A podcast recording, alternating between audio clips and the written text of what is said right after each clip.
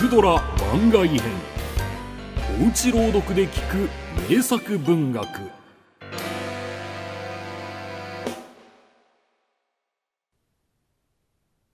武将者作鈴木三重吉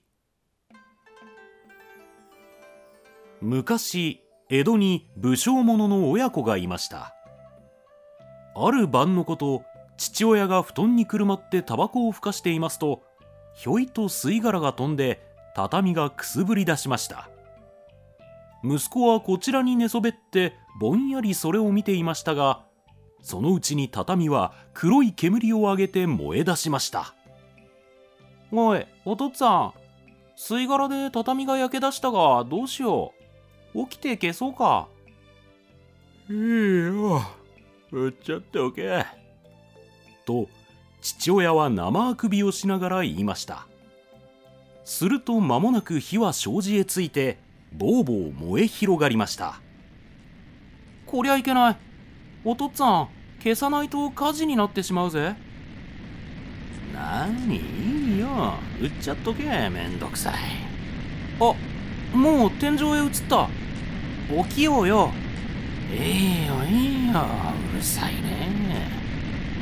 おやおや。布団の裾へ火が回ったよ。お父っつぁん起きなきゃ危ないよ。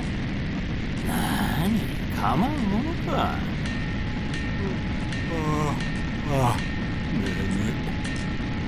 こんなことを言ってるうちにとうとう二人とも焼け死んでしまいました。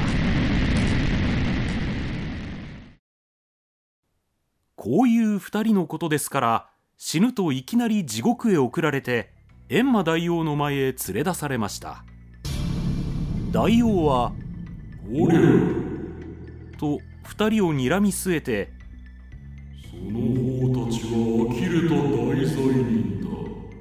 二人とももう二度と人間に生まれることはできないぞ。次の世には馬か牛かに生まれ変わらすか。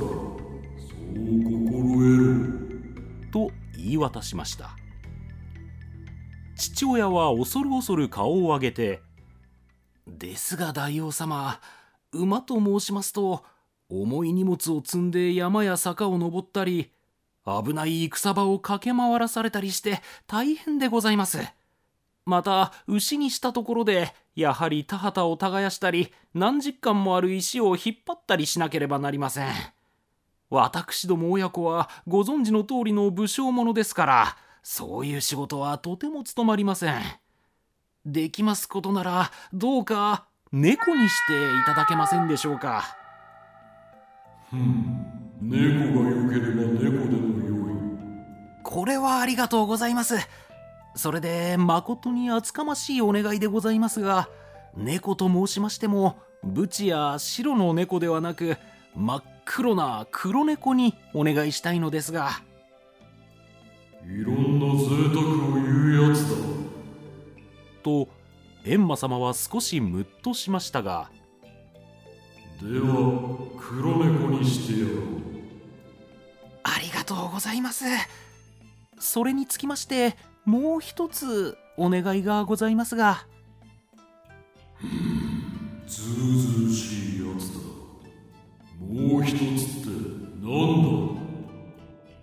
黒猫は黒猫でございますがどうか鼻の先を少しだけ白くしていただきとうございます。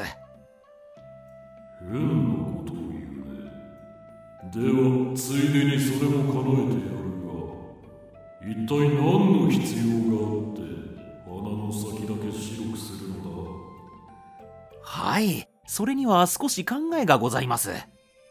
そうしていただきますとネズミどもは暗がりでは私たちを猫とは思いません。鼻の先の白いところだけを見て飯粒の塊だと思って近寄ってまいります。ですから私たちは寝転んでネズミを取って食うことができますわけでございます。難しい顔をした閻魔大王もそれを聞くと思わず大きな口を開けて「はっ!」と笑いました。